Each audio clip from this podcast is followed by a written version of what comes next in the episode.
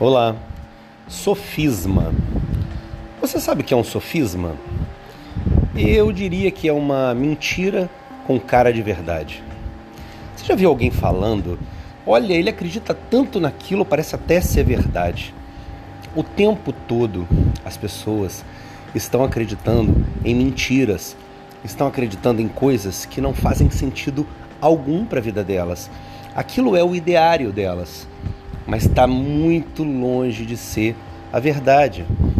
E isso prejudica demais, porque vê bem, você quer ensinar o seu filho, ou quer ensinar um funcionário, ou quer conversar a respeito de algo que você sinceramente acredite. Mas quando no fundo, no fundo, você sabe que aquilo está longe de ser verdade, isso prejudica a sua credibilidade e ao mesmo tempo prejudica a sua credibilidade interna, aquilo que faz com que você acredite de verdade no que você desejava acreditar.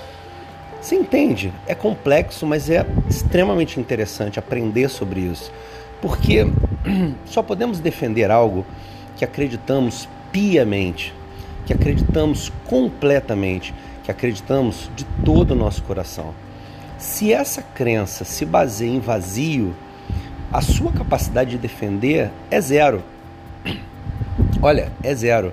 Se você não se apaixonar pela sua causa, sabendo que ela é verdadeira e tem procedência ok, você não vai conseguir defender. É como um advogado.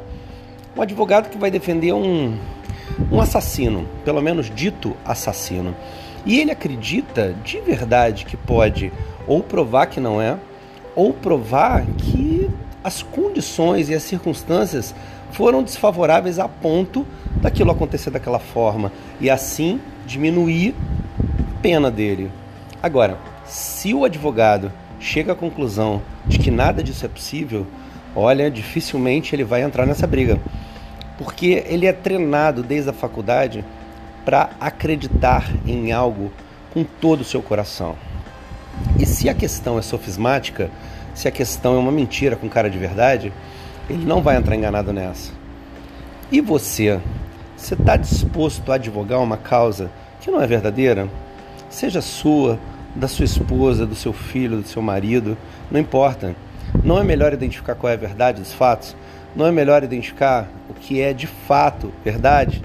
Para depois buscar defender, para depois buscar colocar a baila aquela discussão? É melhor do que passar vergonha. É melhor do que se frustrar e perceber que não vai ter vitória em algo que já começou mentiroso. Tá certo? Pensa nisso. Isso pode estar sendo um entrave na sua vida. Eu quero muito seu bem. Deus abençoe você, Luciano de Paula aqui.